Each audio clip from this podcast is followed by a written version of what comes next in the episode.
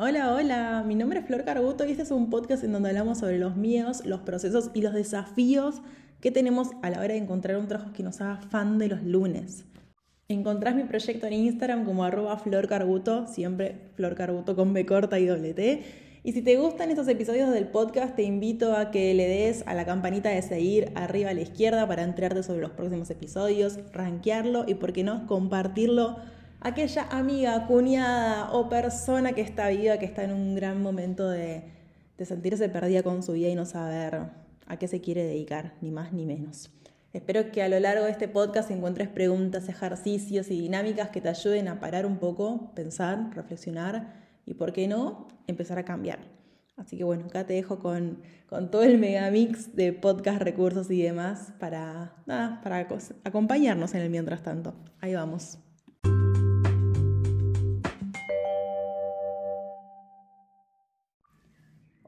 Día, ¿cómo estás? Bueno, espero que bien. Acá el jardín está lleno de pájaros, así que es probable que los escuchen dando vueltas por acá. Vengo con un podcast ultra corto, siempre digo eso y termina siendo un poco largos, pero yo creo que este va a ser ultra corto, pero aún así poderoso.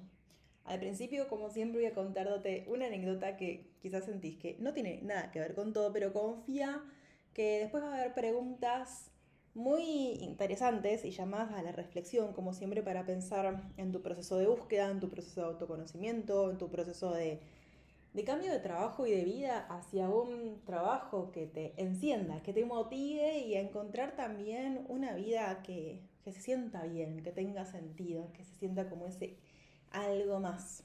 La anécdota dice algo así, esto es todo basado en casos reales de mi jardín. Cuando nos mudamos a esta nueva casa, mi mamá creo que al día 3 cayó con un limonero. En el día 2 eh, contrató a un jardinero porque la casa está con los jardines detonados, la verdad, como muy, muy, muy dejados. Se ve quien la habitaba antes no le interesaba mucho el tema de la jardinería y el espacio exterior. Así que el día 2 mi mamá de regalo de bienvenida a la casa contrató un servicio de jardinería que vino y dejó todo impecable y hermoso como para empezar a poner los jardines a punto, cosa que llevó unos cuantos meses, pero eso es para otro podcast. El día 3 apareció con un limonero, porque yo siempre le dije a ella y le dije a, muchas personas que mi sueño era, uno de mis sueños era tener una casa con un limonero. Eh, y ahora puedo decir que lo cumplí y me da una felicidad tremenda. Así que el día 3 cayó con un limonero, el cual lo, lo trasplanté, lo puse adelante, busqué un lugar, yo sabía que necesitaba mucho sol, entonces bueno, que, le diera bastante sol. Y ahí quedó el limonero. La cuestión es que venía bastante, o sea, crecía, pero crecía, mm, crecía muy lento. No sé, sentía que le faltaba un poco de, energía, de punch, de algo. Y creo que fue, no sé si fue como a los nueve meses o el año siguiente, volví, volvió este, este jardinero que lo amo, Jonathan, gracias por venir siempre a mi casa a dejar los jardines hermosos. Y le pedí que por favor pode el árbol que tenía al lado. En el jardín de adelante hay una camelia que es hermosa.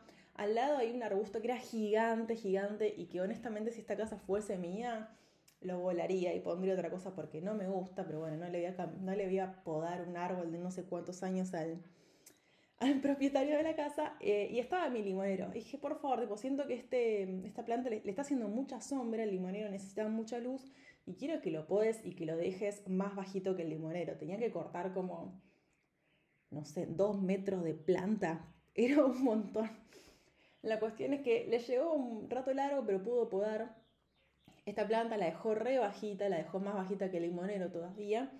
Y la cosa es que a cuestión de las semanas, el limonero pegó un estirón que no te lo explico. Empezó a crecer con una fuerza, te puso hermoso está súper verde, largó un montón de ramas nuevas, un montón de hojas nuevas. Y nada, fue como, claro, yo sabía que le estaba haciendo un poco de sombra y que necesitaba más sombra, más luz, mejor dicho, más sol, pero no sabía que era tanto, o sea, no me imaginé que iba a crecer tanto, tanto, tanto después de, de esta poda. Después de todo, después de esa poda, mantuvimos este arbusto a raya, por así decirlo, no lo dejé crecer mucho más por dos razones. Uno, no me gusta, ya te lo dije. Dos, le hace sombra a mi limonero y mi prioridad es ese limonero que tanto me encanta. Ya eh, una locura, porque después del año, después del año ya nos dio limones, o antes del año nos dio limones, algo bastante impensado. Ahora está con su segunda temporada. Pero bueno, nada, eso. Eh, podamos ese arbusto, le sacamos dos metros de planta y el limonero pegó el estirón de su vida y ahora está divino. Al punto también ahora que vinieron a instalar el aire acondicionado y pedí que por favor pongan la salida del aire en un lugar que no me afecte al limonero, que no le tire aire caliente, que proteger esta planta que tanto quiero de otras cosas. Esa es la anécdota, cortita, chiquita, vamos cuatro minutos, espectacular.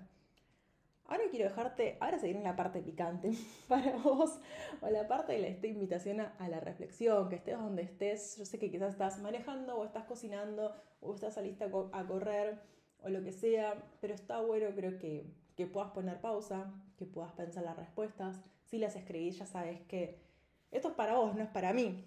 Vas a profundizar, no sé, 20 veces más en tu camino de búsqueda de autodescubrimiento, de sentirte bien. Y las preguntas son dos. Una es, ¿qué necesitas vos para crecer? ¿Y qué necesitas vos para poder cambiar?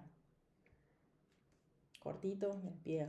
Si vamos a esta analogía, lo que necesitaba este limonero era sol, era que algo le deje de hacer tanta, tanta, tanta sombra.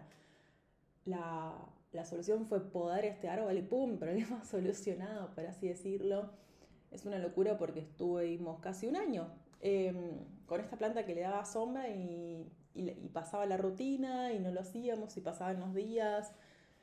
Em, y uno no siempre tiene una única responsabilidad en la vida, sino múltiples. Eh, pero en el momento que, decidimos poder esta planta, el, el cambio fue instantáneo. Entonces siento que hay un montón de cambios también que pueden estar Ahora te voy a, las preguntas son, vamos a las preguntas, ¿no? ¿Qué necesitas vos para crecer? ¿Y qué necesitas vos para poder cambiar?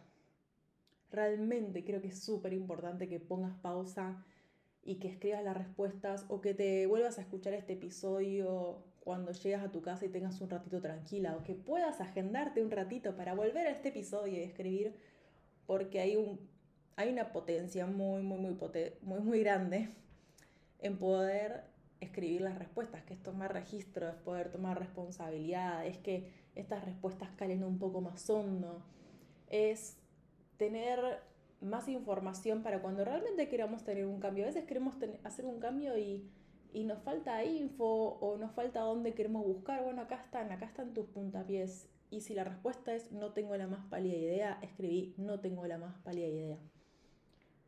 Volviendo con, con el tema de los cambios, siento que hay cambios o cosas que podemos hacer para crecer que van a estar, eh, van a ser más accesibles, que van a estar más cerca, que a veces creemos que va a ser chico, pero el, resultado termina siendo gigante, entonces también esta invitación a probar.